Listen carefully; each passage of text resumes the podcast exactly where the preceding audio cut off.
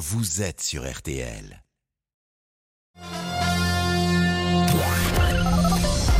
Les auditeurs ont la parole sur RTL. Avec Pascal Pro.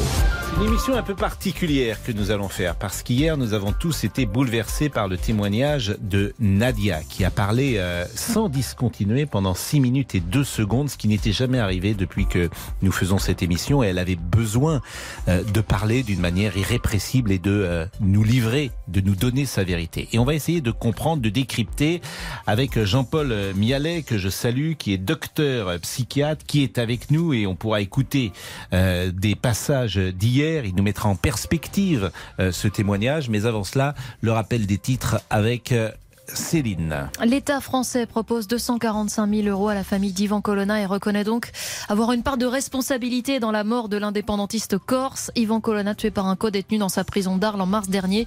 Cet accord euh, financier, s'il est accepté, pourrait éteindre une procédure devant la justice administrative, mais pas au pénal. Jeudi noir, demain dans les transports d'Île-de-France, sept lignes de métro seront fermées à Paris. Perturbations attendues aussi sur euh, les autres lignes dans les bus, les RER e A et B. Euh, grève pour les salaires et les retraites à la RATP. Le trafic, en revanche, sera quasi normal à la SNCF.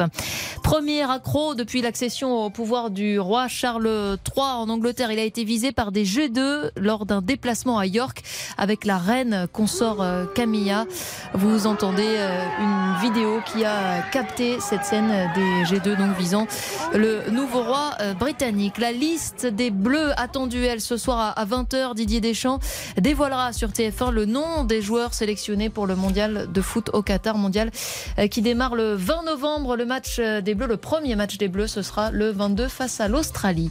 La météo pour euh, cet après-midi, on vous retrouve Peggy Broche, c'est pluvieux au sud. Oui, entre le sud-ouest, c'est l'une, et les frontières du nord, on a un temps, et les frontières de l'est et sur le nord-est, on a un temps bien pluvieux avec un bon arrosage. Alors surtout un bon cumul de pluie sur le Gard et l'Ardèche depuis ce matin avec des averses orageuses même prévues. Averses orageuses également prévues cet après-midi sur la région PACA et sur toutes les régions au nord, donc sur un large quart nord-ouest, on a ce qu'on appelle un ciel de traîne avec euh, quelques averses encore sur les bords de Manche et puis entre euh, le Bordelais et la Lorraine et sinon entre la Bretagne, le Poitou, l'île de France et les Ardennes, là c'est un temps sec avec de belles éclaircies, le tout sous des températures qui sont encore douces hein, pour la saison, de 13 à Langres, à 23 degrés à Ajaccio, 22 à Marseille et Bastia, 21 à Toulon, 19 à Nice, 17 degrés à Lyon et La Rochelle, 16 à Paris et Bordeaux, 15 à Brest, et 14 à Rouen. Et demain, Peggy Retour d'un temps beaucoup plus calme avec euh, de belles éclaircies. Après dissipation des grisailles matinales, il y aura pas mal de grisailles et de brouillard.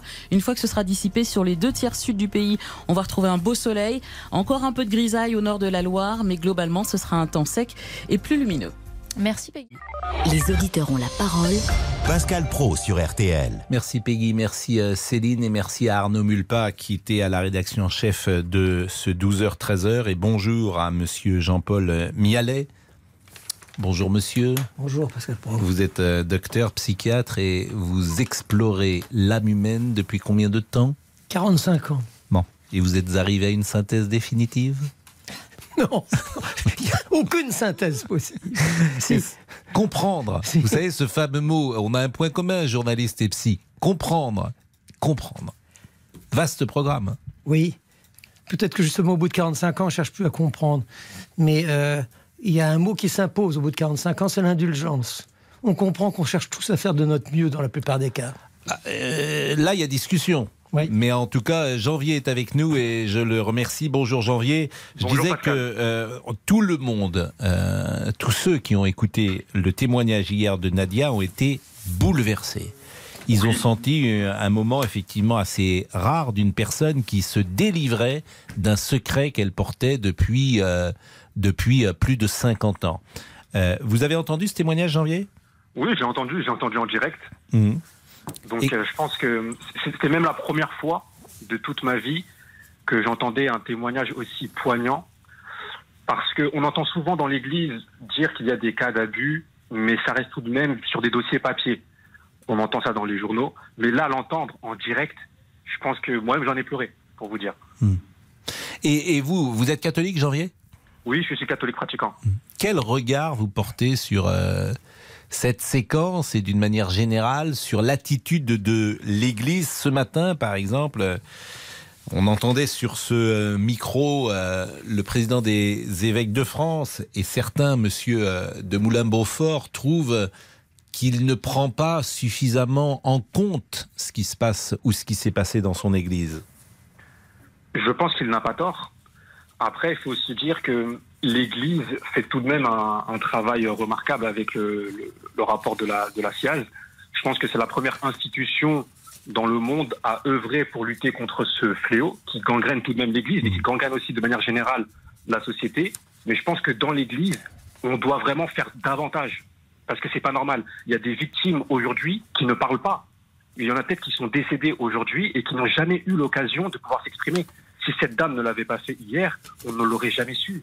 Et il y a parfois un peu, je pense qu'il peut y avoir ce tabou, cette forme de secret où j'ai rien vu, j'ai rien entendu de la part de certains dans la hiérarchie et qui peut aussi causer et entraîner finalement d'autres conséquences où des prêtres peuvent se sentir un peu puissant, tout permis. Les, propos qui faisaient polémique, c'est parce que euh, il disait avant 2016, on ne parlait pas de ces sujets-là, et on rappelait quand même qu'avant 2016, ces sujets-là existaient euh, déjà. Alors moi, je vais poser euh, la question à Monsieur Mialet. on a entendu cette femme de 65 ans qui s'appelle Nadia et qui a été violée il y a 50 ans et qui n'a jamais parlé en 50 ans. Et j'allais vous dire, le médecin que vous êtes, qu'est-ce qu'il eût fallu faire pour que cette dame à 65 ans aille mieux Il aurait certainement fallu qu'elle puisse s'exprimer plus tôt et qu'elle garde pas ça pour elle. Mais euh, peut-être aussi que si elle l'a gardé pour elle pendant 30 ans, il y a plusieurs euh, aspects qu'il faut considérer. Je l'ai écouté, hein, ce, témoignage, il est en effet poignant. il y a euh, quelque chose qui m'a impressionné, c'est qu'il y a une, rage énorme. Il n'y a pas que, de la culpabilité, il y a aussi une rage énorme. C'est-à-dire qu'on sent combien le fait qu'on ait démoli des références qui étaient des références absolues pour elle a été quelque chose dont elle ne s'est pas remise. Et d'ailleurs, elle parle pas simplement de l'Église, mais elle parle aussi de son père souvent. On sent combien tout ça est lié. On a massacré des édifices qui constituaient, des repères absolus pour elle. Et ça, elle ne, s'en est pas remise. Alors, qu'est-ce qu'il aurait fallu? Qu'elle puisse peut-être euh, donc plus facilement s'exprimer. Et elle se serait probablement plus facilement exprimée s'il n'y avait pas un univers peuplé d'absolu comme il l'était. Si elle avait eu un père avec lequel elle pouvait plus facilement parler, si autour d'elle euh, il y avait eu un peu de distance par rapport à, l'absolu et au grand mythe, eh bien, se serait exprimée. C'est vrai qu'il y a eu un environnement, je disais, c'est la France d'hier, une France qui n'existe plus, une France de en plus. Exactement, c'est caricatural. Euh, on imaginait on, visuellement euh, comment ça pouvait être. Alors, il est 13h09, on va marquer une première pause. On, on réécoutera, parce que peut-être tout le monde n'était pas euh, à l'antenne hier ou à l'écoute d'RTL. On réécoutera quelques passages de ce que nous disait Nadia. Et évidemment, votre avis nous intéresse fortement parce que vous êtes là pour trouver des solutions. A tout de suite. Jusqu'à 14h30. Les auditeurs ont la parole sur RTL. Les auditeurs ont la parole sur RTL. Avec Pascal Pro. Laurent Tessier, c'est vrai qu'il y a eu beaucoup de témoignages, même après l'émission hier. Des, centaines de messages, des centaines de messages sur la page Facebook et, Olivier pourra en lire quelques-uns dans quelques instants. Euh, des centaines de messages euh, sur Internet, sur, sur nos mails, par notre service relations auditeurs. Donc il y a eu une vague vraiment d'émotions qui, euh, qui s'est emparée, qui est arrivée jusqu'à nous. Et je vous propose de, de, réécouter le témoignage bouleversant, poignant donc de Nadia hier, qui nous a tous émus. Alors je rappelle que Nadia a 65 ans, elle a été violée à l'âge de 12 ans par un prêtre. Elle a appelé d'elle-même le standard. C'est la première fois qu'elle passait à l'antenne et pendant toutes ces années, donc, elle a gardé sa souffrance pour elle. Écoutez ce que lui avait dit le prêtre ce jour-là. Moi, je vais t'aider pour que le Saint-Esprit, justement, puisse te protéger. Et je vais te pénétrer, te donner, pénétrer le Saint-Esprit par ton corps. Et il m'a basculé sur le banc qui était devant la statue de Saint-Joseph. Et il a défait ma culotte et il s'est mis à genoux et il m'a pénétré par trois fois. J'avais mal, fallait que je dise rien à personne, ni à mes parents, parce que sinon Dieu et Jésus tueraient mes parents et toute ma famille. J'ai gardé ce secret tout le temps et ça fait mal, mais je les déteste, je les déteste. Je ne peux plus voir ces gens-là. Moi, violeurs. Quand je les vois en soutane et tout ça, je peux plus les tolérer. Je peux plus, même pas un évêque, ni un cardinal, même pas le pape. Parce que ces gens-là sont tous les mêmes. Voilà ce que je voulais dire. Le prêtre en question est décédé euh, il y a 9 ans, donc vous pouvez continuer de réagir euh, au 32-10. Nous attendons vos témoignages. Hier, je disais souffrance, colère et culpabilité, et vous, vous avez remplacé le mot colère par rage. Et je crois qu'effectivement, vous avez raison.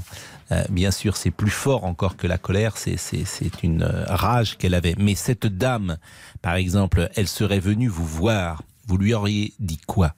Et vous auriez fait quoi?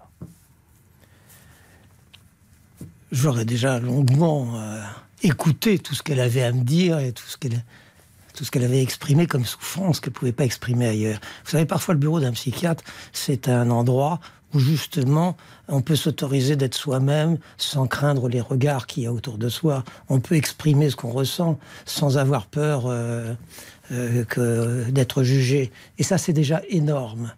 Bon, cette impression de pouvoir être écouté, comprise, l'aurait peut-être déjà un peu apaisé.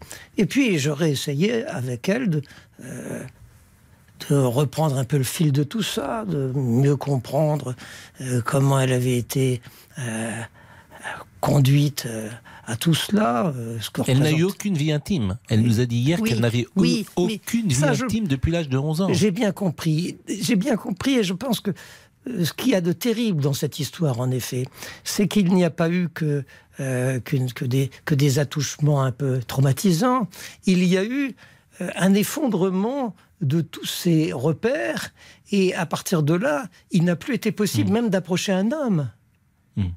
Mais est-ce que vous pensez, par exemple, que si Nadia était venue à 15 ans, à 20 ans vous voir, est-ce que vous pensez qu'après une blessure comme elle a eue, elle aurait pu avoir une vie euh, plus simple? Oui, je pense qu'il aurait été possible de dégoupiller la grenade doucement, de déminer euh, l'affaire et de d'apporter une petite distance et un relativisme qui l'aurait aidé à mieux vivre. Vous avez rencontré parfois des cas comme Nadia euh, dans votre dans votre vie professionnelle c'est, Chaque cas est unique, c'est ce qui fait d'ailleurs l'intérêt de ce métier.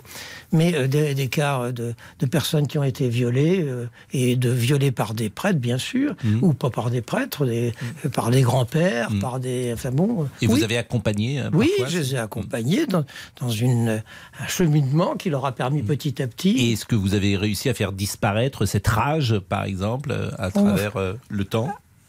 Disparaître, non. Vivre avec. Oui.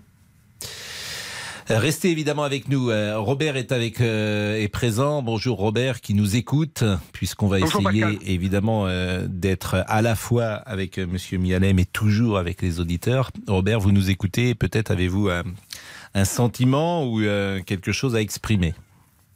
Eh ben, je viens d'entendre à l'instant ce témoignage. Euh, je, suis dans le même cas. Moi, à l'âge de 11 ans, j'ai été euh, touché, attouché par un prêtre dans un établissement privé et euh, j'étais complètement perturbé. Toute mon enfance, toute ma scolarité a, a été perturbée. Et je me suis retrouvé donc avec une période très compliquée jusqu'à l'âge de 30 ans où j'avais le déni le déni. J'avais oublié ça au fond de moi-même. Euh, euh, en 2004, j'ai écrit un livre sur mon parcours et ma vie de professionnel du spectacle et d'artiste. Et la personne qui m'a accompagné à écrire ce livre m'a replongé dans cette période difficile. Donc là, tous les jours, quand on entend, et en 2004, j'en ai parlé sur une radio locale, euh, ça fait du bruit. J'ai été convoqué en gendarmerie parce que bien sûr, nous étions des affabulateurs. Et comment était-ce possible Comment c'était possible? Ben oui, c'est possible, c'est arrivé, c'est comme ça. Et comment voulez-vous, quand vous avez 11 ans, en parler aux parents? Comment voulez-vous en parler à votre mère? C'est pas possible. Surtout que c'est elle qui vous a confié à Dieu, entre guillemets, qui vous a confié au prêtre. C'est pas possible. Donc là, quand j'écoute ce témoignage de Nadia, je suis bouleversé. Quand j'entends l'évêque Ricard qui avoue, 35 euh, ans après avoir fait ce qu'il a fait à cette jeune fille de 14 ans, bien sûr, il y a prescription. Il est tranquille. Hein, et c'est bien, faute avouée est à moitié pardonnée. Maintenant, j'espère que la justice va faire le reste. Moi, je, suis, je suis révolté. Et ce que je veux, ce que je souhaite, par ces témoignages de Nadia, peut-être le mien, c'est que les gens parlent. Les gens parlent, ceux qui sont encore là, parce que j'ai des copains qui sont partis, qui se sont suicidés, j'ai des copains qui sont morts à force de, médicaments et autres, et, l'alcool aussi, ils ont tombé dedans. J'ai des amis qui, ne sont plus là, qui ont vécu tout ça, ces traumatismes. Et moi, je me considère déjà comme un, un relatif privilégié. L'établissement où j'étais, c'était mon grand-oncle qui était le directeur. Donc j'étais un petit peu protégé. Mais ce qui m'énerve le plus, c'est que le curé qui m'a fait ça, c'était un ami de la famille. C'était quelqu'un qui venait à la maison. C'est quelqu'un qui venait manger la soupe à la maison, qui était, qui, qui, qui bénissait ma mère, qui bénissait la maison. Voilà. Et vous n'en avez parlé euh, à l'époque, vous n'en avez pas parlé à vos parents? Ah bah non, non, non, non c'était impossible. Parce que c'était pas Donc possible. Vous avez gardé ça monsieur, pour vous Monsieur pendant... Pascal Pro. Monsieur Pascal Pro, je sais que vous connaissez bien la Vendée. Vous étiez de Nantes et vous connaissez très bien la Vendée. En Vendée, c'était pas possible. Hmm en, 1960, en 1960, c'était pas possible qu'un curé hmm. puisse faire ça à un gamin. Hmm. Et ben là, on découvre tout ça maintenant, là, en 2022. Et puis, euh, il y en a qui. Alors, par contre, je reçois, parce que j'ai quand même témoigné de nombreuses fois, euh, euh, ne serait-ce que quand le film Grâce à Dieu est sorti, j'ai témoigné dans des salles de cinéma. Bah, j'ai reçu non pas des menaces, mais on m'a fait comprendre qu'il mm. serait bien de se taire un petit peu, qu'il en a marre d'entendre tout ça à la radio et tout. Mais si, il faut le dire, il faut écrire, Robert, il faut envoyer des mots. Robert, et là je pose la question à Monsieur Mialet. Euh, je suis parent euh, d'un enfant de 11 ans, à partir de 5, 6, 7 ans, à l'âge où il peut comprendre. Est-ce que le père que je suis doit dire à son enfant attention, tu peux subir ça. Euh, si tu subis ça, tu dois parler, tu dois venir euh, me donner les informations. Est-ce que ce type de communication entre les parents et les enfants doivent exister? Il doit exister dans la famille une communication telle qu'on sent qu'on peut aborder tous les sujets sans qu'il y ait euh, hmm. de. Non, mais là, je fais de la prévention. Je suis le père et je. Je bien comprendre. Mais la, prévention, elle tient quand même à un climat de détente familiale où la parole est ouverte et hmm. où, euh, s'il arrive quelque chose, on pourra facilement euh, s'en exprimer. On doit bien comprendre que les parents sont ouverts et peuvent parler, qu'avec eux, on peut parler de tout. Maintenant, la mise en garde, oui, mais je ferai, je, ferai, des nuances là, parce que on, on, met en garde pour tout maintenant. Les gens sont en alerte maximum sur tout. Il faut, euh, pour bien élever ses enfants. Ah, vous m'étonnez. Vous m'étonnez. Vous m'étonnez. Si ma fille part en classe verte, qu'elle a 10 ans, 11 ans, qu'elle est dans un environnement pour la première fois, qu'elle n'est plus à la maison et qu'elle va être avec des adultes j'ai envie, moi comme père, mes enfants n'ont plus 11 ans aujourd'hui, mais j'ai envie naturellement de les mettre en garde. Oui. Et vous me dites, euh, ben, vous ne le recommandez pas forcément. Est-ce que vous croyez que votre fille n'est pas déjà en alerte? Parce que malgré tout, les médias en parlent tout le temps, ces choses-là. Bah, ma fille, euh, fille, 11 ans, je suis pas sûr qu'elle écoute euh, tout le temps la télé ou la radio. quand même que les, les adultes se comportent souvent mal avec les enfants? En plus, en matière de sexualité, hmm. les enfants d'aujourd'hui sont plus ceux qui, qu'ils étaient dans les années 60. Hmm. Ils, sont, ils biberonnent le, la pornographie. Bah, ça dépend là aussi, quand ils ont 10 ans, 11 ans, il y a des parents qui sont vigilants quand même. Euh, il y a des parents qui regardent. Oui. Je parle vraiment pour l'enfance parle pas à 14, 15 ans. je, crois que les, enfants sont sans doute beaucoup plus prévenus aujourd'hui qu'ils ne l'étaient mm. avant. Mais il faut qu'ils soient capables mm. de parler de tous ces sujets-là avec leurs parents. Il est 13h21, nous marquons une pause et nous revenons euh, dans un instant avec les auditeurs.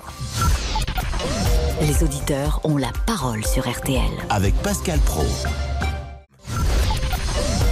Jusqu'à 14h30. Les auditeurs ont la parole sur RTL. Avec Pascal Pro. Nous sommes avec euh, Sylvie. Euh, bonjour Sylvie. Oui, bonjour Pascal. Et merci d'être avec nous. oui, ben moi je vous remercie infiniment pour toutes les émissions que vous faites parce que c'est vraiment passionnant. Alors je témoigne pour un de mes frères qui est décédé l'année dernière, mais je voudrais raconter son histoire. Il avait 13 ans euh, quand il a été violé par un jésuite en Haute-Normandie. Il était dans ce pensionnat, enfin dans cette école connue. Euh, je voudrais exprimer ce qui s'est passé parce qu'il n'en a jamais, jamais, jamais parlé à qui que ce soit, surtout pas à mes parents, parce que la problématique, c'était la honte. C'est la honte que les enfants portent. Et euh, il y a une chose que je voudrais transmettre quand même, euh, peut-être aux parents, sans les culpabiliser, c'est regarder l'attitude de l'enfant tous les jours, tous les jours, parce qu'il a dû subir euh, des opérations après. Il avait été abîmé physiquement. Et donc Alors c'est vrai que c'était il y a un certain temps, puisque c'était en 1946, mais euh, quand on regarde l'attitude d'un enfant qui ne travaille plus, qui ne mange plus, qui ne bouge plus, qui etc., je pense que c'est premier, la première chose pour le faire parler derrière. Donc lui, il est resté comme ça. Par contre, c'est assez étonnant, mais ça fait pas partie de sa personnalité. Il a travaillé avec beaucoup de prêtres et pour protéger les enfants de ce qui pourrait se passer. Voilà. Il est décédé. Euh, il est décédé l'année dernière. Mais il y a quelque chose qui m'intéresse beaucoup et Monsieur euh, Mialet va pouvoir l'expliquer. Ce sentiment de honte et toutes les victimes rapportent ça. Il y a rage parfois, euh, il y a souffrance bien sûr, et il y a honte. Il y a honte. Il y a honte pour deux raisons. D'une part parce qu'on a l'impression d'avoir poussé l'autre à, exprimer cette, enfin, d'avoir sollicité le désir de l'autre. Donc euh, que l'autre se soit comporté comme ça, on s'en sent en partie responsable. C'est comme ça. C'est un tort, mais c'est comme ça. Et puis il y a une autre raison de honte, c'est que euh, le mécanisme du plaisir est verrouillé en l'homme d'une façon très précoce, enfin en l'être humain, d'une façon très précoce. Tout ce qui est plaisir, c'est quand même, euh, enfin plaisir sexuel, c'est quand même ce qui contribue à la propagation de l'espèce. C'est le plaisir qui concerne la reproduction, c'est un ressort extrêmement puissant qui euh, fonctionne, je vous dis, presque dès la naissance, dès les premiers mois en tout cas. Donc, quand on vient euh, vous, euh, euh, quand on vient jouer sur ce ressort-là, on provoque souvent un peu de plaisir malgré soi. Et ça, c'est terriblement honteux. je vais essayer de vous trouver une autre façon d'exprimer la situation. Un curé, ou même pas un curé, n'importe qui, un tuteur vous donne une grande baffe, qu'il est violent avec vous. Vous lui en voulez. Il, il peut y avoir même de la rage, mais il n'y a pas de honte parce que c'est une violence qui n'a pas été euh, amenée à toucher un, point sensible qui aurait pu provoquer un désir en vous, malgré vous. C'est ça qui est terrible dans, dans ce domaine. C'est que d'une part, on a peur d'avoir provoqué un peu l'autre, et que d'autre part, on a peut-être ressenti en soi, malgré toute la répulsion, la répugnance qu'on avait, quelque chose qui serait de l'ordre d'un désir et c'est ce que disait un peu Nadia hier, et c'est pourquoi dans l'échange qu'on a eu, je lui ai dit vous n'êtes pas responsable. Elle portait une forme de culpabilité. C'était cela euh, qu'elle nous disait aussi. Elle se sentait responsable de la situation, et elle, alors qu'elle est la victime. Et c'est ce que nous lui disions. Euh, Sylvie, euh, merci de votre témoignage. Je vous en prie, Sylvie. Vous voulez rajouter quelque chose? Oui, bien sûr. Vous croyez qu'il y a du plaisir quand un enfant, de, un garçon de, de, de 13 ans se fait, il faut le dire, sodomiser violemment, etc. Je ne vois pas du tout, du tout la relation avec le plaisir sexuel. C'est quand même un viol, c'est de la violence, non, mais c'est ce que, disait Monsieur Mialet, mais je, pense qu'il y, a un malentendu. Euh, il ne dit pas qu'il y avait du plaisir. Il dit que pour celui qui a été euh, violé, il peut ressentir une forme de culpabilité, comme si c'était lui qui était responsable du désir qu'il a euh, produit. Voilà, voilà, Alors il y a une chose qu'on oublie aussi de dire, c'est que ces enfants-là ont été déchirés. Mon frère a été obligé d'être opéré plusieurs fois, etc. Et ça.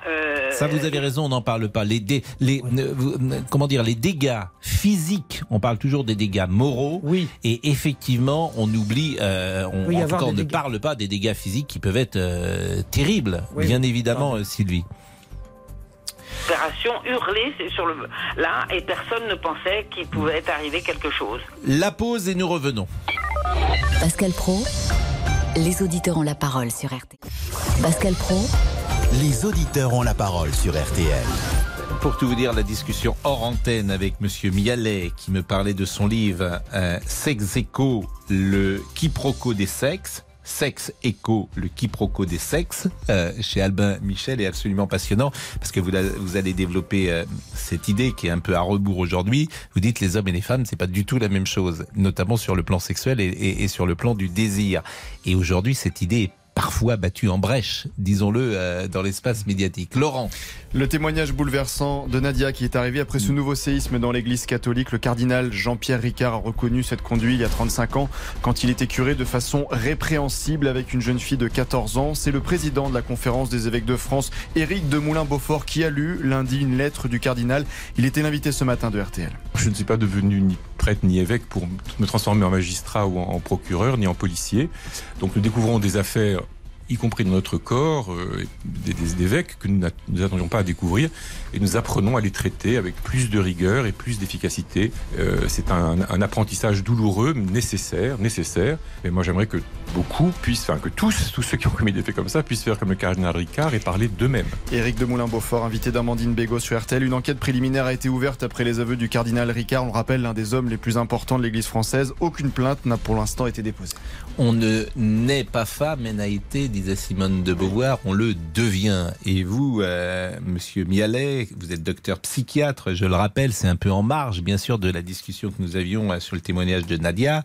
Mais vous dites un homme et une femme ne fonctionnent pas pareil sur le désir. Donc c'est au fond de considérer que sur le plan naturel, un homme n'est pas une femme sur euh, le sexe et sur son désir. Est-ce que vous maintenez euh, cette euh, analyse? Oui, je maintiens cette position, mais euh, on ne naît pas homme non plus, on le devient. Et euh, bien sûr qu'il y a une influence de la société sur la façon dont on devient homme. Néanmoins, le désir des hommes est un désir euh, euh, qui les pousse vers les, les vers, vers, la sexualité d'une façon très différente, vers la, des activités sexuelles d'une façon très différente du désir des femmes. Ça, je le maintiens. D'ailleurs, on, on, est en train de parler là de. Il n'y a pas de femmes qui violent, par exemple? J'allais vous le dire. Est-ce que. Mais il y en a une, qu vous avez vu. Il y a beaucoup de viols de bonnes sœurs? bah, Vous avez vu le. Peut-être que la société évolue. Vous avez vu. Euh, cet horrible fait divers avec euh, cette jeune femme qui s'appelle Dabia, qui a violé précisément une petite fille euh, de 12 ans, 13 ans, qui s'appelait Lola, et qui a euh, tant fait parler ces dernières semaines. Il y aura toujours à la marge des comportements qui se rejoindront, des comportements féminins qui euh, correspondront à des comportements masculins. Mais globalement, il y a un besoin chez l'homme d'accomplir euh, un désir euh, qui l'amène à instrumentaliser l'autre d'une façon qui ne se correspond pas euh, aux besoins de la femme qui, elle, accomplit son désir d'une façon moins instrumentale, qui a besoin d'un être humain complet devant elle. Je dirais que c'est presque anatomique. La femme offre euh, son corps dans la vie, euh, dans, dans, la, dans, dans le rapport sexuel, alors que l'homme n'offre qu'une partie de son corps. Je me rappelle une patiente qui me disait mon, mon corps est comme un temple. J'ai jamais entendu un homme mais mon corps est comme un mmh. Ce qui est difficile, c'est de définir le désir homme, désir femme. J'entends ce que vous dites euh, à travers le corps et ça s'entend, mais de dire le désir d'une femme n'est pas le désir d'un homme, c'est ça qui est difficile à euh, être, à se concrétiser. Ça, j'ai l'impression que c'est un des grands problèmes de notre époque d'ailleurs, c'est de ne pas arriver à comprendre que c'est pas du tout pareil. Et d'ailleurs, ça ne s'accomplit pas du tout pareil non plus. Le désir de l'homme, c'est une quelque chose qui monte et puis ensuite il y a un relâchement complet. Ça concerne une zone très précise. Tandis que le désir d'une femme, c'est quelque chose qui monte progressivement, qui s'établit d'ailleurs dans des contacts physiques, intimes euh, et même relationnels, et puis euh, qui se relâche doucement. Enfin, si on va même à la situation la plus euh, basique, et là je, je, je, je suis gêné parce que c'est pas une émission de sexologie ici, mais si on va aux, choses les plus simples, le désir de l'homme et le désir de la femme, c'est pas le même. Euh, ce qui mène à, à l'érection et puis qui se termine par une éjaculation, ça n'a rien à voir avec ce qui mène la femme lentement à l'acmé de son plaisir et puis à une décroissance progressive et douce. C'était en marge, bien sûr, hein, de la discussion qu'on avait avec Nadia, mais c'était intéressant de, mettre euh, en perspective euh, ce que nous euh, disons sur ces sujets. Euh, je vais vous remercier, euh, Monsieur Mialet. Continuez évidemment la discussion avec euh, les auditeurs. Sylvie doit toujours être là. Claude également qui nous écoute. Et Jacqueline peut peut-être nous écouter. Bonjour Jacqueline. Bonjour Monsieur Pro. Et merci d'être avec nous. Je salue Monsieur Mialet qui va quitter euh, ce studio. Et merci pour vos précisions, euh, Monsieur. Euh, Jacqueline, vous-même, vous avez écouté sans doute Nadia hier. Vous écoutez notre conversation depuis 13 heures. Quelles observations avez-vous envie de, de faire? Alors moi j'ai écouté Nadia, j'ai été touchée de son témoignage, vraiment même bouleversée. Mais moi, si vous voulez, je ne veux pas faire, c'est pas une histoire de contrepoids. Moi, je veux parler de, mon, de ma relation avec les gens d'église. Donc, quand j'avais 10-12 ans, j'étais en relation, bon, quand il a fallu faire ma communion solennelle, n'est-ce pas Il fallait trois ans de catéchèse, donc euh, ma maman m'a fait inscrire au catéchisme où j'allais régulièrement. Pour moi, c'était des moments de plaisir. C'était alors j'étais une gamine, mais c'est pas le fait de la catéchèse, c'était le fait de retrouver la religieuse qui m'enseignait la, catéchèse, les prêtres qui m'enseignaient la catéchèse, et après j'ai connu avec ces gens-là les colonies de vacances, où je suis partie pendant trois ans euh, à La Ruchère, dans le massif de la Chartreuse, où j'ai connu eh ben, la confiance en soi, le partage, le goût de l'effort, la marche en montagne, euh, les pique-niques, et hmm. tout ça par des gens bienveillants, vraiment bienveillants. Parce que maintenant, bah, C'était, je l'espère, la majorité, euh, bien sûr. On espère que les hommes d'église euh, se sont davantage comportés euh, euh, d'une manière convenable que euh, le témoignage que nous avions hier avec Nadia. Euh, je vais remercier une nouvelle fois Monsieur Mialek, qui a voulu quand même rester quelques secondes parce que les temps effectivement sont parfois mal, sont difficiles et les propos sont parfois mal interprétés. Donc pour qu'il n'y ait pas d'ambiguïté, vous vouliez préciser bien sûr. juste ajouter que la symétrie du désir qui fait de hmm. l'homme plus spontanément un prédateur ne l'excuse en rien. Hmm. Camus disait un homme, ça s'empêche. Oui, elle est belle cette phrase. Voilà. Moi, je trouve que c'est une phrase vraiment que, que je trouve très intéressante. Et, et, et, je dis parfois qu'effectivement, quand on a 40 ans euh, ou, un, quand on est un adulte, on ne regarde pas une fille euh, de 12 ans, de 13 ans, de 14 ans, de 15 ans, de 16 ans, parce que ce n'est pas convenable. Non. Non, alors il y aura encore des choses à dire là-dessus. J'ai bah, eu l'occasion de, de, de, suivre des pédophiles oui. qui s'empêchaient. Oui. Alors pédophile. Euh, qui aimait les enfants Hmm.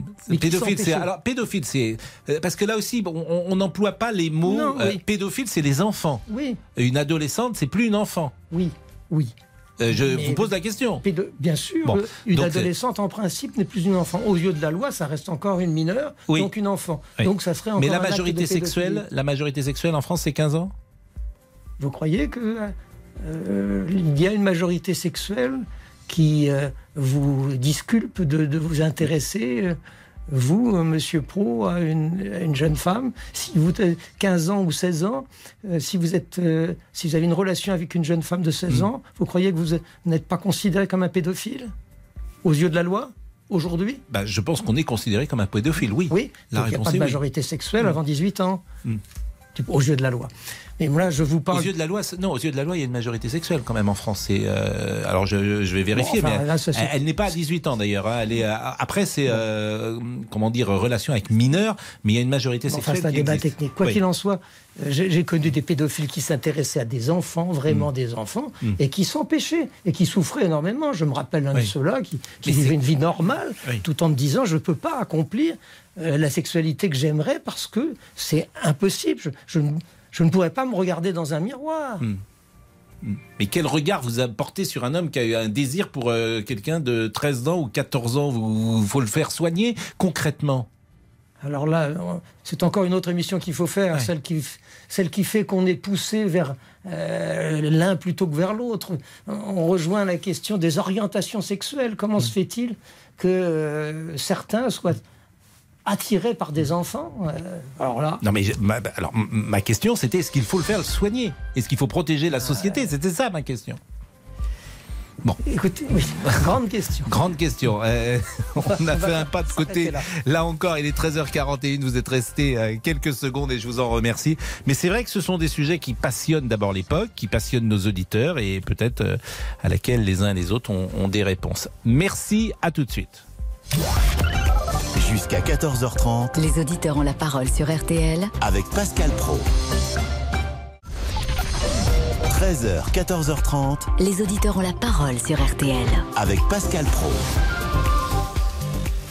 Claude est avec nous. Bonjour Claude. Oui, bonjour Monsieur Pro. Euh, vous voyez, c'est des sujets. Euh, on, on, ouvre une porte, j'ai envie de dire, sur ces sujets, et puis on, on en ouvre une deuxième après avec euh, d'autres sujets qui viennent se greffer dessus. Eh oui, absolument. Oui. Bah, écoutez, euh, de toute façon, je ne sais pas si vous vous rappelez de moi, mais je vous avais appelé déjà deux fois. Oui, vous avez des oiseaux, je crois. On entendait des oiseaux derrière vous dans un de vos témoignages. Ils sont, toujours là. Eh ben, je me souviens effectivement, et vous aviez raconté euh, effectivement votre euh, votre vie et, et, la difficulté que vous aviez eue à, à, mener une, une vie accomplie.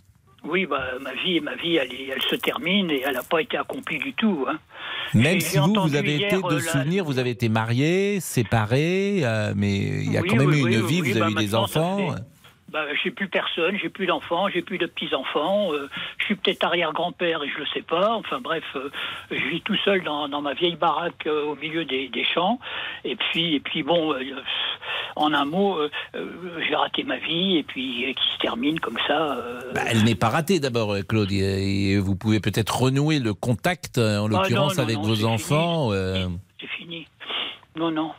Non, non, je pense pas. Mais non, ça fait 22 ans ou 23 ans que je les ai pas vus. Euh, si je les croise dans la rue, je les reconnais pas, quoi.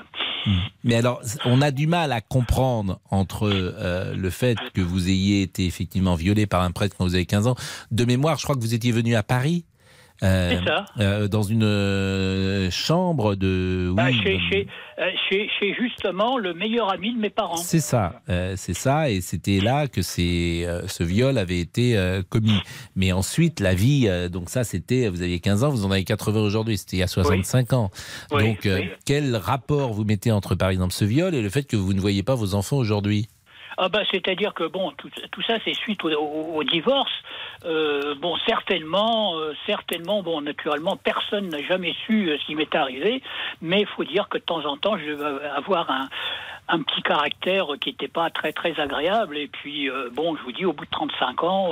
Mais vous pourriez dire à vos enfants, parce que vos enfants, ils ne savent pas ce qui vous est arrivé? Personne ne le sait. Eh bien, pourquoi Vous dites, euh, euh, on peut être volontariste euh, dans, sa vie. Vous pouvez dire avant précisément de quitter ce monde, j'ai envie de renouer le contact et que c'est une bonne occasion de leur donner ces informations. Oh, je pense pas que qui serait qui serait très très très désireux de, de, connaître. Mais vous n'en savez pourquoi vous dites ça? Oh, c'est qu'une impression. Hein. Ben, tentez. Non, j'ai auprès de mon ex-femme, bon, j'ai essayé, qui tout de suite euh, m'a envoyé dans. m'a renvoyé en me disant Attends, bon, euh, ça va, quoi. Alors, elle n'a pas cru un mot, quoi. Et puis, j'ai pas insisté d'ailleurs, j'ai pas insisté. A dit Bon, bah, ce que tu as fait euh, étant jeune, moi, ça me regarde pas. voilà, quoi. C'était c'était sa vie à elle et puis parce qu'en fait, en fait, le, problème aussi, euh, c'est que je me suis aperçu très longtemps après. Euh, bon, je me suis, je me suis pas marié par amour. Non, mais ça, tout ça s'entend, je vous assure, je, peux le comprendre. Euh, vous savez, parfois on dit on ne s'est pas, pas marié par amour, et puis peut-être qu'au moment où, vous le dites aujourd'hui avec le recul, peut-être qu'au moment où vous vous engagiez, vous l'aimiez. C'est-à-dire qu'au moment où vous avez dit oui devant monsieur le maire, vous saviez déjà que vous ne l'aimiez pas? Euh, En quelque sorte, oui. Bah, en quelque sorte, ça veut dire quoi?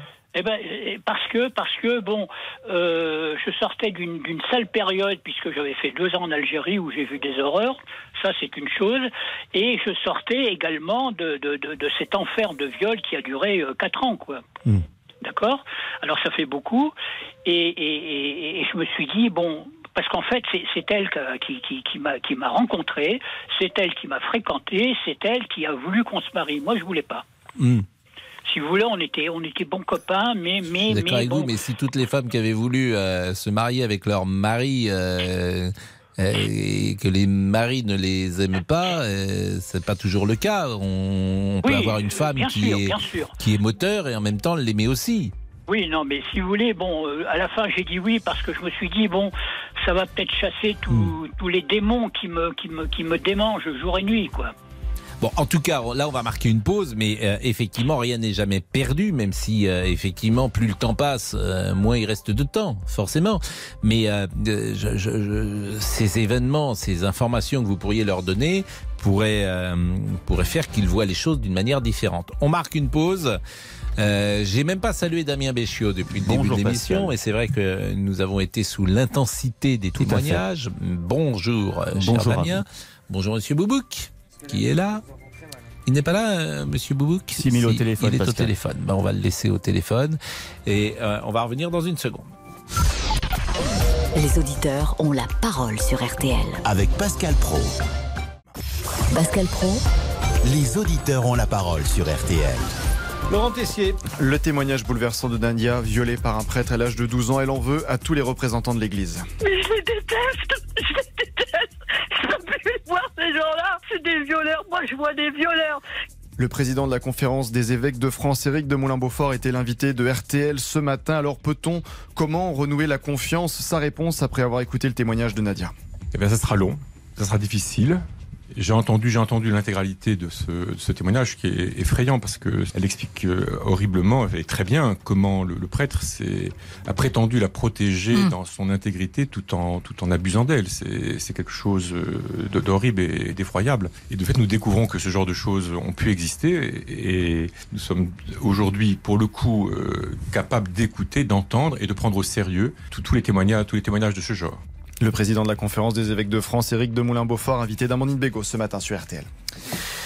Nous sommes avec Muriel Salmona, que je salue. Bonjour. Oui, bonjour. Et merci d'être avec nous. Euh, vous êtes psychiatre et euh, vous avez notamment euh, témoigné, en tout cas des patients avec qui vous échangez ont témoigné devant la fameuse commission Sauvé. Vous avez sans doute écouté également le témoignage hier de Nadia et j'ai pensé à vous, figurez-vous, en écoutant Nadia, puisque vous êtes venu plusieurs fois parler du traumatisme de ces événements et combien ce traumatisme finalement ne se referme jamais et que les gens sont dans le même état euh, de traumatisme 50 ans plus tard qu'ils étaient quasiment au moment où les faits se sont produits. Il y a une émotion comme un déclic dans le cerveau qui se met en place et c'est vous qui l'aviez expliqué euh, sur, ce, sur cette antenne, euh, Madame Salmona.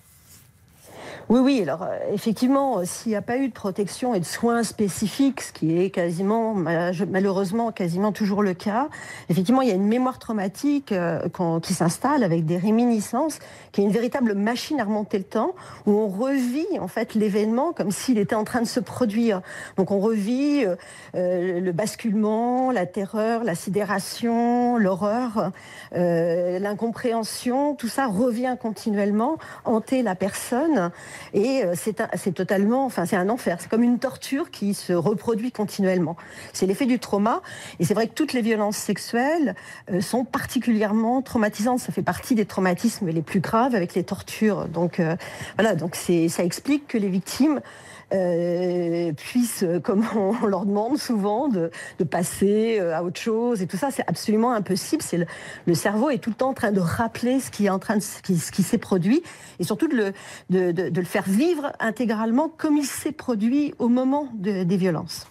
C'était ça qui était frappant et c'est pour ça hier c'était sidérant de, de l'écouter. Alors vous allez rester avec nous, Madame Salmona, parce que vous voulez rapporter des témoignages que vous avez entendus, c'est bien ça? Comment Je dis, euh, vous allez rester avec nous parce que d'abord, on va marquer une pause avec le journal de 14 heures, mais vous allez nous rapporter des témoignages que vous avez entendus dans euh, la commission Sauvé.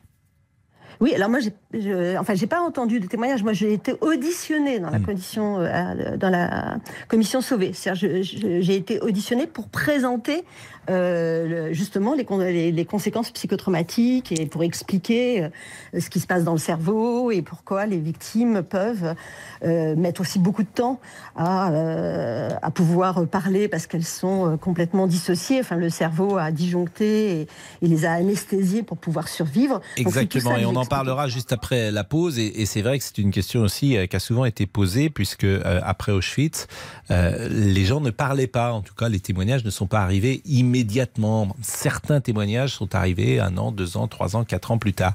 Et c'est souvent une question qui est posée. Donc, Madame Salmona sera avec nous après 14 heures, mais Jean-Alphonse Richard, qui est là pour l'heure du crime, oui, mon cher Pascal, va nous donner son programme de 14h30. Bah, écoutez, c'est une affaire qui fait étrangement écho au propos de Madame Salmona et, à la thématique que vous développez, puisqu'on va revenir aujourd'hui sur l'affaire Jean-Luc Brunel. Vous savez, c'est cet homme qui était euh, soupçonné d'être le maillon français, on peut le dire comme ça, du système Epstein.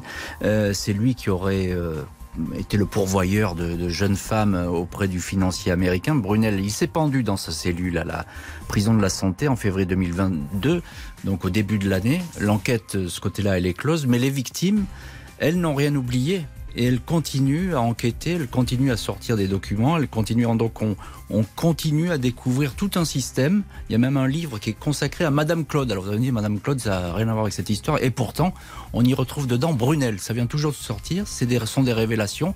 On va vous raconter tout ça dans l'heure du crime avec euh, ce système très particulier, très verrouillé, le versant français, on peut l'appeler comme ça, de l'affaire Epstein. C'est donc dans l'heure du crime à 14h30. Merci euh, Jean-Alphonse. Madame Salmona est avec nous également après le flash de 14h. À tout de suite. Invitez-vous dans les coulisses de RTL grâce au direct vidéo. Rendez-vous sur rtl.fr ou sur notre application. RTL. Eh bien, figurez-vous qu'il est pile 14h.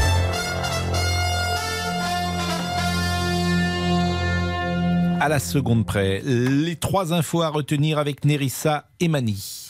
Bonjour Pascal, bonjour à tous. Cette première information en Angleterre, un homme a été arrêté après avoir jeté des œufs en direction du roi Charles III. La scène a été filmée, ça s'est passé il y a quelques heures lors d'un déplacement du monarque et de son épouse dans le nord de l'Angleterre, Marie Millon. Oui, le roi et la reine consort euh, sont en train de marcher, saluant, discutant un peu avec la foule venue les accueillir à l'entrée de la vieille ville d'York. Et dans la vidéo, on voit en effet des œufs volés près de Charles III. Il semble s'en rendre compte. Son service d'ordre réagit assez vite en entourant le monarque relativement calmement. Mais le roi et la reine, eux, continuent à sourire, à faire comme si de rien n'était. Leur garde du corps euh, leur a cependant conseillé de ne pas s'attarder, car même si les œufs ont raté le couple royal, l'individu qui les a lancés aurait selon des témoins, crié Ce pays a été construit avec le sang des esclaves. L'individu a rapidement été arrêté par la police après avoir été copieusement hué par la foule qui scandait de plus belle des Vive le roi. Merci beaucoup. Marie Billon, correspondante en Angleterre pour RTL. Pas de vague rouge en vue aux États-Unis, comme l'espérait le camp républicain lors des midterms, les élections de mi-mandat qui permettent d'élire une grande partie des parlementaires. Les résultats tombent heure par heure, alors que le jour se lève de l'autre côté de l'Atlantique. Les républicains prennent l'avantage à la Chambre du Congrès. En revanche, au Sénat, les deux camps obtiennent pour le moment le même nombre de sièges, 48 précisément. En bref, retour en garde à vue en Essonne pour Caris. C'est la deuxième fois en trois mois. Le rappeur français, aussi connu pour sa musique que pour sa bagarre avec Booba en plein aéroport d'Orly, est accusé de violence sur son ex-compagne. Elle a aussi été placée en garde à vue pour violation de domicile. Le top départ n'a jamais été aussi proche, celui de la 12e édition de la Route du Rhum. Ce sera dans à peine 15 minutes. 138 skippers vont prendre le large sous le soleil de Saint-Malo direction Pointe-à-Pitre en Guadeloupe avec peut-être un nouveau record. Le dernier date, le dernier date de 2018, 7 jours, 14 14h, 21 minutes et 47 secondes. On retrouvera notre correspondant Frédéric Veil sur place pour RTL pour le fameux coup de canon au moment du départ. La météo de demain, quelques brouillards le matin qui laisseront place au soleil sur tout le pays dans l'après-midi. Une belle journée de novembre en prévision avec le matin des températures comprises entre 6 et 15 et l'après-midi entre 13 et 20 degrés. Les courses, elles avaient lieu à Nantes cet après-midi. Alors il y a eu un faux départ. Je vous donne la arrivée provisoire dans le prochain flash de 15h. RTL, il est 14h et 2 minutes. On vous retrouve, Pascal Pro, avec les auditeurs. Merci beaucoup, Nerissa. Et Frédéric Veil sera en direct à 14h15 pour le départ de la route du Rhum. Je ne sais pas d'ailleurs s'il est déjà sur les lignes. Frédéric, il ne l'est pas, mais en tout cas, je vois les images de Saint-Malo. Saint-Malo euh, sous le soleil. Et c'est vrai que ce départ a été a été reporté à 3-4 jours parce que les conditions météo étaient euh, trop rudes. Euh, ça va être formidable euh, à 14h15 ce départ de la route du Rhum. Il est 14h03, nous partons avec les auditeurs. Jusqu'à 14h30. Les auditeurs ont la parole sur RTL. Avec Pascal Pro. Donc vous avez entendu euh, les témoignages de Claude, Claude euh, qui raconte combien sa vie a été euh, compliquée parce qu'il avait été violé par un, prêtre. Et Madame Salmona a été entendue par la commission Sauvé, qui entendait bien sûr beaucoup de témoignages et puis qui avait envie d'avis de, de psychiatre. Qu'est-ce que vous avez dit, Madame Salmona, à cette commission? Et en, fait, j'ai expliqué effectivement la gravité des conséquences euh, psychotraumatiques à la fois sur la santé mentale et physique des personnes, sur leur vie, à quel point ça pouvait euh, fracasser en fait la, vie du personne. Et j'ai expliqué tous les mécanismes psychotraumatiques qui se mettent en, place avec euh, ces phénomènes de sidération qui font que les, les personnes peuvent même pas réagir quand ça arrive tellement ça bascule et ça, ça, ça, bloque et ça paralyse. Les phénomènes de dissociation qui font que que euh, le cerveau en fait protège la personne d'un stress trop extrême et euh, fait qu'il y a une anesthésie émotionnelle comme si les personnes étaient spectatrices de l'événement, puis après elles sont déconnectées de leurs émotions et elles peuvent rester comme ça dans une sorte d'état euh, de survie, un peu zombie pendant parfois des années, à pas pouvoir aussi ressentir réellement ce qui s'est passé, pouvoir en parler, pouvoir se défendre, pouvoir dénoncer, voire même pouvoir s'en souvenir. Il peut y avoir des années traumatique liée à cette dissociation, et puis cette fameuse mémoire traumatique, quand tout euh, là est revécu à l'identique, comme euh, un cauchemar sans fin, comme euh, une machine à remonter infernale le temps, où on revit les mêmes émotions, les mêmes situations, la même horreur sans, sans, sans, sans cesse. Donc je leur ai expliqué ça, et puis j'ai expliqué aussi que tout ça était lié vraiment à des rapports de domination, des, une exploitation de la vulnérabilité des personnes, donc d'enfants, de personnes euh, vraiment en situation de difficulté. C'est toujours un, rapport de force et que c'est pas, ça n'a rien à voir avec le désir, ça a à voir avec euh, vraiment l'exercice euh, d'une volonté de soumettre et d'exploiter des personnes. Là, donc c'est à peu près l'ensemble de ce que j'ai expliqué, mais de façon beaucoup plus détaillée. Bah merci en tout cas et merci beaucoup de ce témoignage. Et, Claude, sans doute, vous venez d'entendre ce que dit Madame Salmona. Est-ce que vous-même vous avez retrouvé euh, la description des phénomènes euh, psychologiques que vous avez subis, euh, Claude? C'est exactement ça. Allô Oui, oui, je vous entends. Vous dites que c'est exactement, ça, c'est-à-dire que vous êtes replongé ah, comme lorsque vous aviez 15 ans. Ça m'a jamais quitté pendant toutes ces années. Hmm. Je peux, je peux vous affirmer que je n'ai jamais dormi une nuit complète. Je n'ai jamais dormi 8 heures de filet. Mais est-ce que vous avez été entendu par un professionnel, Claude? Alors justement, euh, je, vous en avais parlé une fois. J'avais un très très bon copain euh, dont la femme était soi-disant la meilleure psychologue de Paris. Alors, euh, je suis allé déjeuner chez eux plusieurs fois, et puis donc un jour, elle a vu que j'étais pas là. Elle m'a dit mais qu'est-ce qui se passe et tout? Je dis ah, écoutez, faut euh, je peux bien, je peux bien vous expliquer un petit peu. Euh, euh, alors j'ai pris des mots, j'ai choisi parce que mon copain était là, alors ça me gênait un peu. Et elle me dit oh bon bon bon, vous avez été violé. Et alors? Ça n'a pas d'importance ça. Bah, c'est un drôle de psychologue, franchement, la personne que vous bah, avez rencontrée. Mais Madame Salmona, quelqu'un qui est écouté, quelqu'un qui est accompagné, lorsque Claude dit, par exemple, je n'ai pas fait une nuit normale de ma vie, j'imagine quand même que on ne peut pas oublier, bien sûr, mais on peut apprendre à vivre avec. Alors surtout, on peut, on peut ne plus avoir cette, euh, ce phénomène de mémoire traumatique euh, qui fait, qui revient sans fin, parce que euh, parce que ça c'est un mécanisme psychotraumatique et cette mémoire peut être intégrée en mémoire autobiographique. Donc on va se rappeler l'horreur, on va se rappeler ce qui s'est passé, ça va nous impacter bien entendu, mais on va plus le revivre à l'identique. Donc finalement, ça va être une souffrance moindre et on fera moins de cauchemars. Il y aura plus ces, ces, ces troubles, ce désespoir, ces risques suicidaires. Donc les, les personnes peuvent aller mieux. C'est une perte de chance de ne pas avoir accès à une vraie prise en charge, à une protection d'abord, et une vraie prise en charge. Et malheureusement, euh, c'est rare que les, que les victimes puissent y avoir accès parce que les gens n'ont pas été formés. Enfin, je veux dire, ils restent encore très peu formés. Mais par exemple, Claude qui a 81 ans et qui pense, qui est aujourd'hui un peu désespéré, qui dit il n'y a plus rien à faire, je vais finir ma vie, je ne reverrai pas mes enfants, etc. Est-ce que vous lui conseilleriez toujours à 81 ans de faire cette démarche? Oui, en fait, à n'importe quel âge, moi j'ai des patients qui ont 90 ans, on peut faire quelque chose, on peut travailler cette mémoire traumatique, on peut réparer des atteintes euh, neurologiques, un peu comme des fractures qui se réparent. On le voit sur les IRM, il est toujours temps. Alors bien entendu, on ne pourra pas faire euh, effacer toutes ces années de souffrance, mais on pourra au moins avoir un moment enfin de soulagement et ça vaut la peine.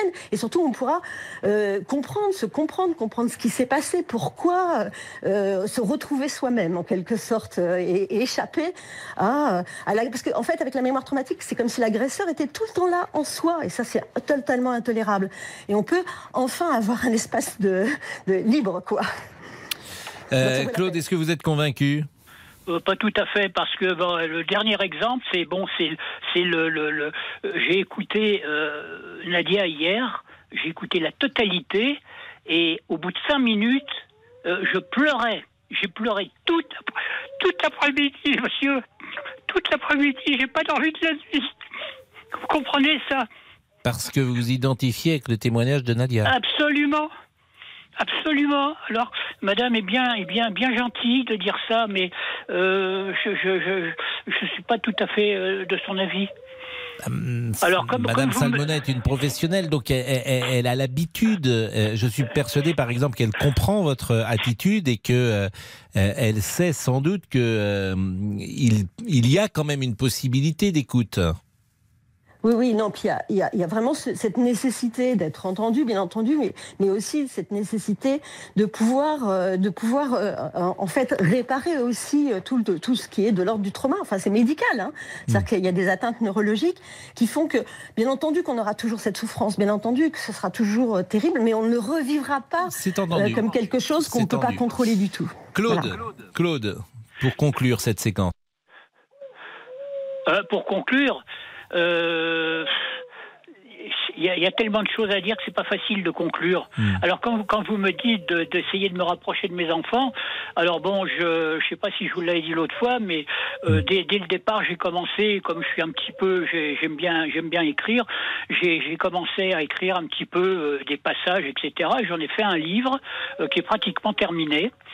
Et je pense que bon, je vais essayer de le faire éditer. Et peut-être que mes enfants le liront. C'est un peu pour ça que j'ai fait, j'ai écrit ce livre. Ben merci en tout cas euh, Claude et merci à Madame euh, Salmona également d'avoir été avec nous euh, aujourd'hui pour évoquer un sujet qui est effectivement dramatique. Monsieur Boubou, qu'on aime la légèreté, je le dis régulièrement lorsqu'on a des sujets graves, et puis parfois, ben, cette légèreté, elle est moins présente dans nos échanges, et chacun le comprendra aisément. Évidemment, Pascal, sur nos réseaux sociaux en cumulé, c'est presque 700 commentaires par rapport au sujet. Je vais en lire euh, quelques-uns. Elodie nous écrit, je n'ai pas les mots, je suis bouleversée par le témoignage de Nadia. Il faut absolument qu'elle se fasse aider. Sandrine est très émue également sur la page. Je viens d'entendre son histoire et j'en pleure. Un dernier commentaire, celui de Marie. Merci, monsieur Pro, d'avoir permis à Nadia d'en parler. Le temps s'est arrêté lorsqu'elle s'est livrée. On va marquer une pause et peut-être que nous allons changer de sujet parce que euh, l'actualité elle existe également aujourd'hui en parallèle de ce thème que nous avons traité, notamment euh, avec l'océan Viking. Parce que vous savez que c'est ce bateau après 18 jours de mer et d'interdiction d'accoster en Italie L'océan Viking faisait route vers le port de Marseille et la France s'est engagée à laisser débarquer toutes les personnes à bord de ce bateau, même si Olivier Véran regrette que l'Italie n'accepte pas euh, ou ne soit pas, euh, ne respecte pas ses engagements. Et puis on va avoir le départ de la route du Rhum à 14h15. À tout de suite. Pascal Pro, les auditeurs ont la parole sur. Jusqu'à 14h30, les auditeurs ont la parole sur RTL. Avec Pascal Pro. Frédéric Veil à 14h14. Est-ce que c'est parti? Ah bien non, puisque c'est à 14h15 qu'est donné le départ. Donc pour l'instant, on a toujours les 138 bateaux qui sont... Euh, c'est super beau parce qu'ils sont quasiment sur la même ligne au large de la pointe du Groin. Euh, c'est un superbe spectacle hein, que de voir euh, ces voiliers qui sont en train de, eh bien, de gonfler leurs voiles petit à petit pour se mettre tout près, tout près de la ligne de départ où ils vont prendre ensuite la direction du Cap Fréhel. Ils passeront là une bouée et ensuite direction eh bien, le large où la Manche est, eh toujours piégeuse hein, parce qu'il y a beaucoup de trafic maritime. Il y a des pêcheurs sur zone. Il y a aussi le parc éolien offshore au large de Saint-Brieuc à éviter. En tout cas, eh bien, les choses ont été bien faites pour l'instant par la direction de course, puisque ce départ, chaque classe de bateau a sa propre ligne et ça évite eh évidemment que les trimarans géants qui partent comme des fusées slalom entre les petits monocoques. C'est donc parti à l'instant même, puisque le coup de canon vient d'être donné depuis, la depuis le ferry La Garonne, où était à bord le secrétaire d'État de la mer Hervé Basile, sur le bateau qui vient d'être donné à l'instant même. Donc les 138 concurrents qui sont en train de prendre le large, on voit les voiles se gonfler. Ah, c'est assez, assez, assez exceptionnel de voir ça. Les conditions sont idéales, hein. bien mieux que si le départ avait été donné euh, dimanche dernier. Ce qui va certainement eh bien, permettre au Cador, au Cador de battre le record de la traversée détenue euh, maintenant depuis 4 ans par Francis Joyon. Je vous le rappelle, euh, Pascal, ce record, il est de 7 jours, 14 heures et 21 minutes. Francis Joyon, c'était il y a 4 ans tout juste. Et je disais que lors de la première traversée, première route du Rhum, c'était en 1978, gagnée par Mike Birch. Euh, on était à 23 jours. Oui, oui, 23 jours. Et, au, fil des éditions, euh, ce record est bah, fondu évidemment. Et puis, euh, et puis là, bah, voilà, c'est la technologie. Ce sont ces, ces, grands trimarans, ces ultimes géants maintenant qui volent à plus de 40 nœuds au-dessus de la Alors qu'à l'époque, c'était quoi? C'était des monocoques, Mike Birch? Mike Birch, c'était un petit monocoque exactement. Et après, il y a eu l'apparition évidemment des, des, des, premiers, des premiers multicoques. Mais, mais c'est vrai que ça, ça a été très très vite la, la progression technologique a permis euh, bah, de, voir aujourd'hui ces, superbes trimarans qui sont en train de voler. Et là, on voit bah, déjà les, les premiers, les Gitanas, les Sodebo et les banques populaires, les, trois grands favoris avec mmh. euh, le SRV, les articles de François Gabard qui sont en train de prendre les commandes parce que ça file déjà très très vite et on va dans peu de temps voir les, les bateaux voler. ça, c'est C'est la quantième édition C'est la douzième édition. Douzième édition. La première, c'était en 78. Elle avait fortement marqué les esprits. Parce que les gens de ma génération s'en souviennent très bien. Alain Colas avait disparu. Ça avait été un feuilleton parce que pendant des semaines, on cherchait Alain Colas. On n'a jamais d'ailleurs rien retrouvé. On n'a jamais, retrouvé rien. Retrouvé. Rien. C'est une disparition qui a d'ailleurs ouvert parfois quelques fantasmes parce que certains disaient Alain Colas est sur une île, Alain Colas est quelque part parce que euh, était assez endetté à lorsqu'il avait disparu. Donc on, imaginait. Il, revenait de blessure aussi. Bien sûr, avec un pied euh, qui avait été opéré, etc. Euh, Donc euh, c'était c'était tout à fait. La France vraiment était passionnée d'abord par cette course déjà et passionnée par cette histoire ensuite. Alors je regarde les images pendant que vous parlez. je me dis qu'un accident est possible parce que tous ces trimarans, tous ces bateaux sont très proches les uns des autres. C'est assez étonnant. bon, ce sont des grands professionnels, donc ils savent exactement ce qu'ils font. Et puis c'est vrai que les images, ça écrase un petit peu euh, les perspectives, mais euh, en fait, il y a un mille de couloirs euh, pour les trimarans, ce qui fait que bon, ils sont, il y, a de la marge, hein. ils sont de la, ah marge. Ils ont, ils ont, ils ont passé les écluses avec 40 cm de chaque côté, hmm. donc je peux vous dire que ils savent naviguer même de très très près dans des dans des roches comme ça. Ça va être comme ça de toute façon jusqu'à la bouée du Cap Frêle, et puis après, bah, ce sera le grand large. Et ce soir, ils seront déjà bien bien plus loin que la pointe de Bretagne. C'est-à-dire que ce soir, ils seront où à votre avis? Ah bah ils seront, ils auront déjà dépassé la pointe de Bretagne et ils mettront le, le, cap sur euh, le cap Finistère au large de l'Espagne, hmm. où ils seront en milieu de nuit au cap Finistère au large de l'Espagne. ça va très très très très Ils sont hein, tout seuls, bien évidemment. C'est des ah, euh, hommes. solitaire. voilà, c'est hmm. du solitaire. Ils dorment. L'autre jour, j'ai posé la question la, la sieste, le temps de la sieste maximum. Et vraiment, je ne oh, connaissais pas la réponse. C'est 20 minutes, paraît-il. on ne dort pas. on ne dort pas plus longtemps que 20 minutes. C'est ça. Ils s'entraînent euh, toute l'année. Ils, vont voir des médecins spécialisés dans les cliniques euh, pour euh, justement s'entraîner et faire ces siestes qui sont hyper réparatrices et qui leur mm. permettent eh bien, de, de, tenir pendant, pendant 6, 7, 10 ou 15 jours pour, les, pour ceux qui mettront beaucoup plus de temps. Bon, merci Frédéric. Je voulais qu'on parle de l'océan Viking, mais du coup... Je ne sais pas si on aura le temps. Euh, quelques notes de musique. On n'a pas du tout écouté une musique. On parlait de Manureva, qui était le bateau d'Alain Colas, et c'était devenu un titre majeur de, dans la discographie de euh, Alain Chamfort. Pascal Pro, les auditeurs ont la parole sur RTL. Jusqu'à 14h30. Les auditeurs ont la parole sur RTL.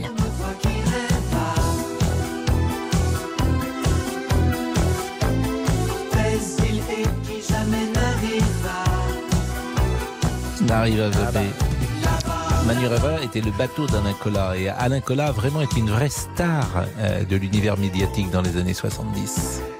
C'est le jour J. Didier Deschamps dévoile ce soir dans le 20h de TF1 sa liste des Bleus, sélectionné pour le mondial de foot au Qatar. Toujours un moment très attendu. Qui doit aller à la Coupe du Monde? Julien Courbet, une petite idée. On sait qu'il n'y aura pas Pogba. Ce sera pareil pour Varane. Je ne sais pas comment on va faire. Et selon notre sondage Odoxa pour RTL, 88% des amateurs de foot espèrent la sélection de l'attaquant Olivier Giroud. Et bien dites-nous au 32 10 Mais comment il fait ça, euh, Julien Parce que moi, je voudrais bien avoir euh, ces bandes, euh, ces bandes, ces musicales. Elles existent ces bandes musicales euh, C'est-à-dire, Pascal? Bah, C'est-à-dire que manifestement, il chante avec une bande musicale derrière lui. Oui, Il chantait avec les euh, divorcés. oui. Bah, Oui. Moi, je voudrais bien, comme ça, parce que je chante parfois à cappella. Faut écrire un petit texte, Pascal, quand même. Ah ben Oui, moi je vais faire des petits textes et je vais chanter maintenant. Bon, Océan Viking, oui, après 18 jours de mer et d'interdiction d'accoster en Italie, l'Océan Viking fait maintenant route vers le port de Marseille. La France est engagée à laisser débarquer toutes les personnes à bord du bateau. Nous sommes avec Franck, bonjour. Oui, bonjour Pascal. Est-ce qu'il faut accueillir ce bateau, Franck? Non. Pourquoi? Humanitairement parlant, on n'a pas de place où les loger. Hmm. On n'a aucune perspective d'avenir à leur offrir. Eh oui, mais vous n'allez pas, les laisser euh, au- à court terme. Qu'est-ce que vous voulez faire? Vous n'allez pas les laisser dans la mer? Je suis d'accord avec vous, on peut pas les laisser dans la mer. Mais Bah, Regarde- puisque l'Italie ne les a pas accostés, j'ai envie de dire que pour le coup, ne les a pas euh, euh, permis d'accoster, c'est compliqué de dire à des gens qui sont sur un bateau, vous allez mourir dans, dans la mer. non, Pascal, c'est pas ça. C'est que Bah, qu'est-ce que vous- accueillir, Oui. accueillir bien, oui. Accueillir dans les conditions mais- dans lesquelles ils sont accueillis. Non, mais et ensuite de- dans les conditions dans lesquelles ils sont lâchés. C'est trop difficile. Même pour eux, c'est pas une vie. Ils Mais ont alors qu'est-ce que vous voulez faire? Vous les laissez sur leur bateau? Faut pas qu'ils viennent. Tout mais, simplement. mais non, mais, mais, euh, Franck, si vous ne les accostez pas, si vous ne leur permettez pas, pardon, d'accoster, euh, ils vont rester sur le bateau, donc ils vont mourir. C'est pas grave. Ah non, bah écoutez, euh, Franck, on arrête la conversation là. Donc là, moi, je peux pas laisser passer ça sur l'antenne d'RTL. On peut pas dire, Pascal. euh, on peut pas dire que c'est pas grave que 400 personnes meurent. Pardonnez-moi, Franck, de le dire comme ça. Excusez-moi. Non, non, mais Franck, non, non, non. Juste non, seconde, non, Franck, non, vous, vous retirez cette phrase pour moi. Vous pouvez pas dire que 400 personnes qui meurent, c'est pas grave. Ça, je peux, je veux bien tout entendre, mais pas ça. Donc, où vous vous dites, c'était pas ce que vous vouliez euh, Parce que dire. je voulais dire, on les raccompagne Bon. chez eux. Mais, Et on fait en donc ça c'est autre chose. de mais pas bon. les accueillir. Jean-Marie est, est là. Jean-Marie, euh, enfin euh, Franck a rectifié, vous l'aurez compris quand même. Euh, Franck, en deux mots, je vous repose la même question. Est-ce qu'il faut accueillir ce bateau? Allô, oui, euh, je vais essayer d'être euh, d'être court parce que vous n'avez pas beaucoup de temps. Non, je ne suis pas d'accord parce que il y en a marre que la France soit plus pour une bonne poire. Ça suffit. Nous sommes une terre d'accueil, c'est d'accord. Mais toujours se dire, on va aller en France, on va être bien accueillis, on va nous donner des, des sous, on va nous donner des allocations, il y en a ras-le-bol. Mais j'entends bien, mais là c'est pas Ah, une, c'est pas une, c'est pas une politique euh, générale de migration. Là c'est vraiment euh, ponctuel. Qu'est-ce qu'on fait avec ce bateau? Mais, mais- mais- ponctuel, mais ponctuel après ponctuel, y en y a- ça, ça suffit. Et moi, je réagis comme le, le député du- de le Rassemblement national à l'Assemblée nationale, qui ne s'adressait pas aux députés euh, d'origine africaine de la NUPES, parce que, et ça on l'a très bien compris, et on le sait pertinemment, il parlait du navire en disant qu'il retourne en Afrique, eh bien je pense comme lui. Ou alors que les Italiens fassent preuve un petit peu aussi de responsabilité et de dire on les accueille, mais pourquoi nous on doit faire ce que refuse de faire l'Italie? Ou alors si c'est un, un- bateau de pavillon norvégien, eh bien qu'ils partent en Norvège pour les, pour les accueillir. Sinon, ben, qu'ils Non, retournent mais en- au-delà de la politique générale, et on- je peux vous rejoindre sur la politique générale de ne plus accueillir aujourd'hui euh, une immigration, pourquoi pas? Je peux entendre ça, mais euh, ponctuellement, vous n'allez pas laisser ces gens-là dans, dans, le, dans la mer? Ben non, ben alors, si on passe dans la, eh ben, que, euh, que les Italiens ne les laissent pas non plus dans la mer. Mais les Italiens, que, écoutez, ne- monsieur- les monsieur- Italiens ont dit on les prend pas. Oh, oh, Écoutez, monsieur Pro, Hmm. hein, que- quel est l'état d'esprit de tous ces gens-là hein? Euh, La France, euh, la France, euh, on va être bien accueillis, etc., etc. Euh, ou bien qu'on leur dit- qu'on fasse comprendre à ceux qui veulent venir en France. Hmm. Vous voulez émigrer en France, d'accord, mais faites-le légalement, avec Ben, des merci. papiers en règle. Si vous êtes, si vous, si vous émigrez clandestinement, illégalement, c'est un délit, vous serez renvoyé. Merci et, beaucoup. Et c'est terminé, il n'y a rien d'autre. ben à justement, c'est terminé. Notre émission est terminée. Merci euh, Jean-Marie, merci Franck, euh, merci à Damien Béchiot, à Monsieur Olivier, merci également à Laurent Tessier, à Cyprien Sini qui euh, est là également en régie et qui est venu euh, nous, nous saluer manifestement. Jean-Alphonse Richard, dans une seconde Eh oui, écoutez, dans une seconde, bah, c'est l'heure du crime et je vous propose de revenir sur l'affaire Jean-Luc Brunel, les ultimes secrets de l'ami américain. Voilà, on vous dit tout dans l'heure du crime tout de suite. Merci beaucoup. Bonjour, c'est Ophélie Meunier. Le journal inattendu sur RTL. Chaque samedi, retrouvons-nous pendant une heure en direct sur RTL à 12h30 pour le journal inattendu. Les informations du jour avec les reportages éclairants de la rédaction et un invité qui nous livre son regard sur l'actualité. Le journal inattendu, c'est tous les samedis en direct à 12h30 sur RTL. Vous avez manqué une émission? Retrouvez-la sur rtl.fr et l'application RTL.